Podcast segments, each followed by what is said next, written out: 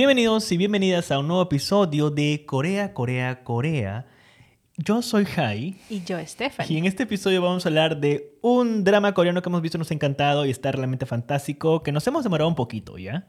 Porque lo vimos ya cuando había hecho, básicamente cuando había finalizado, la última semana ya, ¿no? Sí, Y- pero, pero- sigue siendo recomendable, relevante. Así es. y. Totalmente relevante, sobre todo. Y se llama Curso Intensivo de Amor. Sí, o en inglés que se llama Crash Course in Romance, si es que no estamos pronunciándolo mal.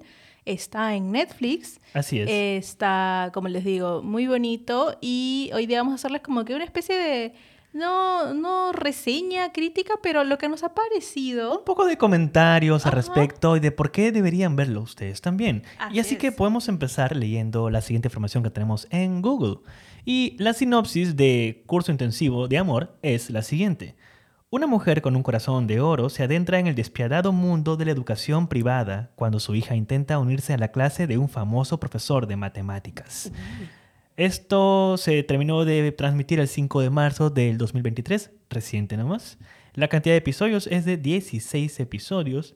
Ha sido dirigido por Yu Jae-won y la productora es Studio Dragon. Y yo creo que eso Ah, dice ya. muchísimo de la calidad que hemos tenido. Aunque bueno, Studio Dragon, si no me equivoco, tiene contrato con Netflix para la producción y distribución de dramas coreanos a nivel Mm. mundial. Así que, en verdad, ha sido una- un buen acierto este drama.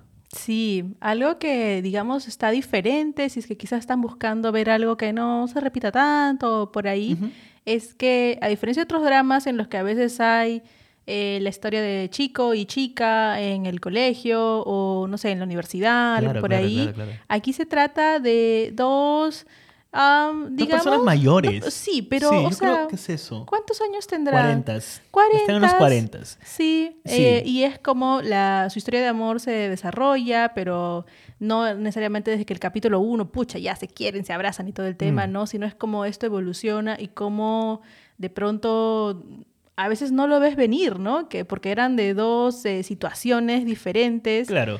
Vamos a cuidar, no spoilearle Yo, mucho. yo creo, yo- o sea, yo creo, bueno, es, un- es, un- es una comedia romántica. Yo creo que se hacen a una idea, la clásica, el clásico arquetipo de el protagonista, uno de ellos es de una clase social mayor y la otra no, y se conocen y se enamoran, las superan sus diferencias y ya está. Es, se mantiene en todos los dramas coreanos. Sí. La gran ¿Cómo- mayoría. ¿Cómo eso Claro. no les vamos a decir? Exacto. Para no El- el- lo, que, lo que hace que la gente vuelva a los dramas coreanos o, o a este género al menos es ver qué propuestas nuevas tienes para esto. Y eso es lo genial. Eh, pero lo que a mí sí me llamó la atención fue justamente eso que tú mencionas, el hecho de que no es una historia juvenil, aunque toca muchos temas juveniles, es una historia juvenil en sí, pero eh, el amor que se toca no es ese amor juvenil de chicos de colegio o instituto, no saben qué hacer, es acá son personas mayores, eso fue lo que a mí me gustó. Sí, De, sí. Son personas ya entrados en los 40, personas, eh, se podría decir, hechas y derechas, que saben qué hacer con su vida, que saben qué es lo que quieren. Y, y yo creo que eso fue un poco, inclusive... O que no saben qué hacer con su vida también. No, pero a, lo, a lo que voy es de que justamente es ese factor de, de tener personas mayores que son los el- la, la pareja romántica protagonista. Ya, Ya yo claro. creo que eso fue un poco más revitalizante para mí, que siempre hay dramas, o hemos estado viendo dramas en donde todos son jóvenes. Claro, porque a yo. veces pasa en otros dramas en los que estamos presenciando, ¿no? Como dos este, estudiantes de colegio se van a Claro. enamorar, ¿no? Y desde la pantalla estamos diciendo, pero háblale, ¿no? Pero dile tal cosa, mira lo que está pasando. exacto. Entonces, eh, en este de aquí, eh, esa, esa cosa, ¿no? Ese turning point de decir, oye, este, dile cómo te sientes a, a, Claro. a tu amigo, amiga, sí se da, ¿no? Acá sí lo tenemos, como que no es tan frustrante. Wow, Claro. razón. Entonces, pero Sí. aún hay esa, ese aspecto bonito y feeling, ¿no? De que vemos Sí. el proceso en cuando se enamoran, ¿no? Pero sí, es algo como que refrescante, nuevo.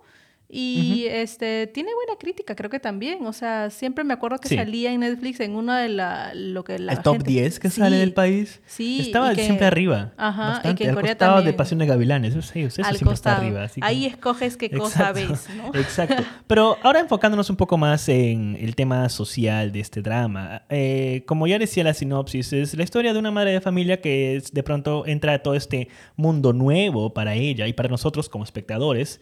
De la educación privada en Corea. Mm. Ya de por sí todos, creo, los que consumimos mucho, no solamente dramas coreanos, sino también los que ¿La conocemos cultura? un poco más de la cultura, entendemos de la exigencia académica que hay en este país. ¿ya? Entonces, aquí es la primera vez que, al menos yo, particularmente veo un... casi evito mucho los dramas de colegio. Sí, ¿ya? ¿no? Pero por, es sí. por eso no... Pero este en particular eh, no lo toca del todo, pero lo toca bien. Las pocas cosas que ahonda son realmente importantes, en donde importantes socialmente hablando, en donde habla justamente de este detalle de la exigencia y, y todo ese tema de la educación privada y lo necesaria o indispensable que tiene que ser para la educación del estudiante. Sí. ¿Qué podemos hablar de eso? ¿Qué, ¿Qué fue ese matiz que has logrado ver ahí en este Pues, drama? a ver, primero hay este como que choque cultural, ¿no? Porque sí es bien diferente a Latinoamérica. Claro. Y mezclado con lo futurista y tecnológico que sabemos que es Corea del Sur, Sí, por ¿no? supuesto. Eh, por ejemplo, a ver, voy a cuidar sin, sin spoilearles mucho, pero me acuerdo una escena en la que era ya noche, o sea, ya después del colegio, y estaban en un salón que habían como que 40 estudiantes, pero no solamente era el salón con una pizarra y las tizas, hasta las tizas eran diferentes, para que se den una idea de lo, de lo avanzado que, que es Corea del Sur. Eh, me acuerdo que habían televisores también eh, en el- salón, o sea, no solamente uno en el que proyectas cosas, no, habían Claro. unos dos, tres, para que los estudiantes de atrás tengan una mejor visión.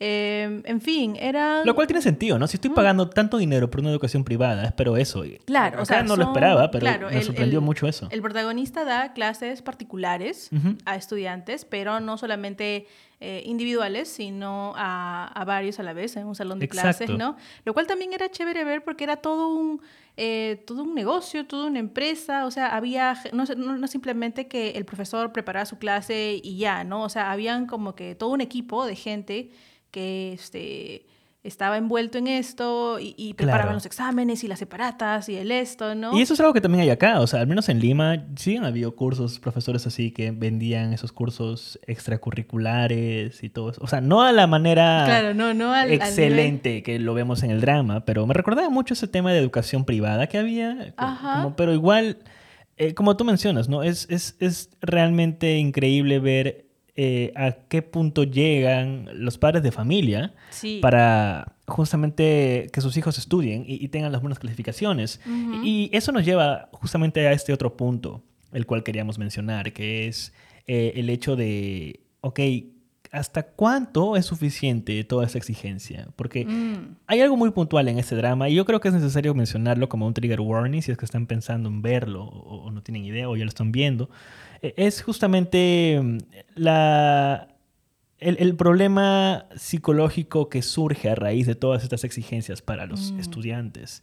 Ya sabemos que Corea del Sur lamentablemente tiene una tasa bastante alta de suicidios y en su mayoría son estudiantes. Eh, ese, ese dato falta corroborar, pero se puede asumir bastante de que es de- debido a todo este tema de la exigencia, de que de pronto Mm. si no llegas a una vara alta en cuanto a notas te sientes mal y, y Mm. dependiendo del contexto y de la gente la- con la cual tú te puedas rodear, eso te puede hacer sentir muy, muy mal.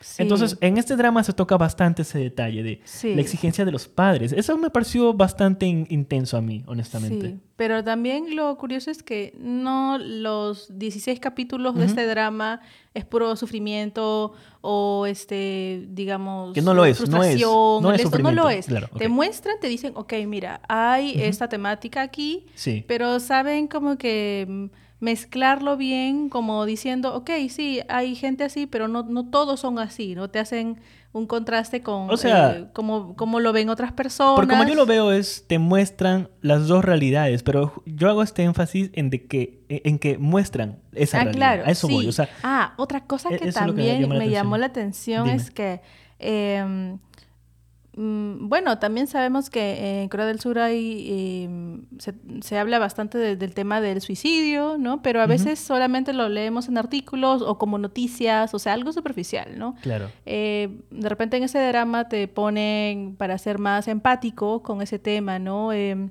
eh, se ven escenas, este, más o menos que apuntan por ahí, ¿no? Pero Ah, que después de claro, verlo claro. te te, mm, te vuelves una persona un poco más empática con ese tema, ¿no? Como ya no es tanto tan ajeno y decir, ¿no? Ah, ok, ¿no? Sí es algo por lo cual eh, te debe importar este, saber interpretar y ya, pues, ¿no?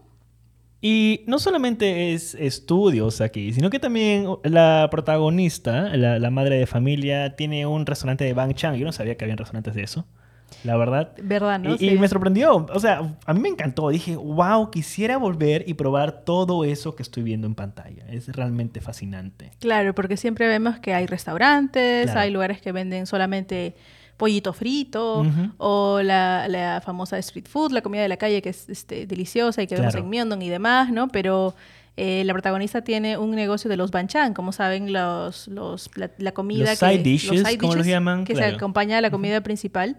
Eh, pero esa señora vende eso, ¿no? Vende para que eh, sí. la gente no esté preocupándose de, de, preparar eso todos los días. Simplemente van, oye, dame este un tapercito de kimchi, oye, dame uno de, claro. de sopa de acá, ¿no? Y, y ya. Eso, eso lo hace bonito, yo creo, justamente tener toda esta variedad e, en un solo drama que, que engloba, si bien es cierto, eh, su foco es las clases y todo lo demás, pero no es un drama, no termina de ser un drama estudiantil. Claro. Es más un drama enfocado en una educación privada y, y, todo este contexto de la gente tratando de conseguir los cupos para estudiar ahí. Uh -huh. y, y, eso es, es un drama que realmente recomendamos muchísimo. Sí, en realidad es bien dinámico, fluye bastante. Uh -huh. Si bien les hemos hablado de, de, digamos, la problemática que van a, va a haber, va a estar presente. Claro. Pero eh, toda la hora, 50 minutos que dura, también te habla mmm, cómo es la vida de los demás. Eh, ah, algo que me convenció también bastante de seguir uh -huh. viéndolo es que hay bastantes, eh, como decimos, figuritas repetidas. Hay bastantes actores y actrices que seguramente claro. los han visto en otros dramas, entonces te da ese aire como de más familiaridad y de decir, oye, ese, ese actor, esa actriz ya o la sea, conozco. Igual, a estas alturas ya creo que hemos visto tantos dramas. Yo creo que si estás viendo dramas actuales y estás siguiendo todos estos dramas, vas a empezar ya a reconocer a ciertos actores. Si has llegado a ese nivel, pues felicidades eres parte del fandom de K-dramas y, sí, y, es realmente es más, bueno. creo que el personaje masculino, uh -huh. el protagonista, si mal no recuerdo, también sale en este drama eh, Hospital Playlist. Oh, wow, ok. Que no lo hemos visto, pero sí yeah. siempre sale en la portada en Netflix. Y, ah, y la protagonista, la mujer, la de la quien estamos hablando, también tiene una película en Ah, Netflix. en la que hemos visto recién, Kill Bong-soon. Kill algo, no, Actúa no Bong-soon, muy no bueno. Yo Kill personalmente no, le, personalmente no le he visto en muchos dramas. ¿Ya? Pero haberle visto en esta y en la película, en la película actúa muy bien. Muy bien. Sí. Eso es verdad, eso es verdad. Así que las, las actuaciones sí son buenas, inclusive eh, el resto del cast que tenemos es, es, es realmente bueno. Todos en, en, fin, es un muy buen drama. Es un drama en donde yo creo vean, que, sí. exacto, vas a pasar un muy buen momento, te vas a divertir y sobre todo, pues vas a terminar entendiendo un contexto de una Corea que yo particularmente no había visto antes. Mm. Igual, como disclaimer o como una letra chica, recordemos siempre de que los dramas maquillan mucho algunas realidades ah, de claro. Corea del Sur sí. y que ya si no lo sabes, lo vas a saber ahora, pues los hombres que te muestran aquí no son reales, son actores, son actuaciones y uno que otro quizás sí, ¿no? Pero por ahí, ¿no? unas excepciones, ¿no? Exacto. Claro, son historias eh, ficticias, pero claro, inspiradas, por así decirlo. Uh -huh con bastantes cosas que sí realmente suceden, ¿no? Así es. Entonces ya tú lo ves y dices, ok, esto existe y ya tú ves y averiguas más, ¿no? Cómo, cómo se da esto, ¿no? Pero claro. eh, sí, es una buena opción que la recomendamos. Nos hemos visto todos los capítulos a veces hasta como que tres, cuatro capítulos en un día. Es que sí se pone intenso por sí. ratos. Y a nosotros nos pasa de que no puedes acabar así. Y no les Dale pasa play. que ya a partir del episodio 14 dejan de poner lo que va a venir a continuación. Ay, sí, a veces y, no es, sale. Esa vaina es horrible. Sí, y tenemos que, ok, sabes que no hay que, hay que ver los primeros 10 minutos, así empezamos. Y, y luego sí. es como que, no, se acabó. Sí, así que bueno, eso, eso fue todo por este video. Si tienen una recomendación de algún drama que tengamos que ver para poder hablarlo aquí también, en los comentarios. ¿no? Exacto, nos pueden, si nos están escuchando ahora mismo en Spotify o Apple Podcast, también deben saber de que estamos en YouTube. Hay un video de esta conversación que tenemos y pueden entrar ahí y dejarnos los comentarios, indicarnos qué dramas están viendo o cuáles recomiendan que veamos y hablemos en el podcast. Así es. Y pues eso sería todo en este episodio. Yo soy Jai. Y yo, Stephanie. Y nos vemos en un siguiente episodio. Hasta la próxima. ¡Annyeong!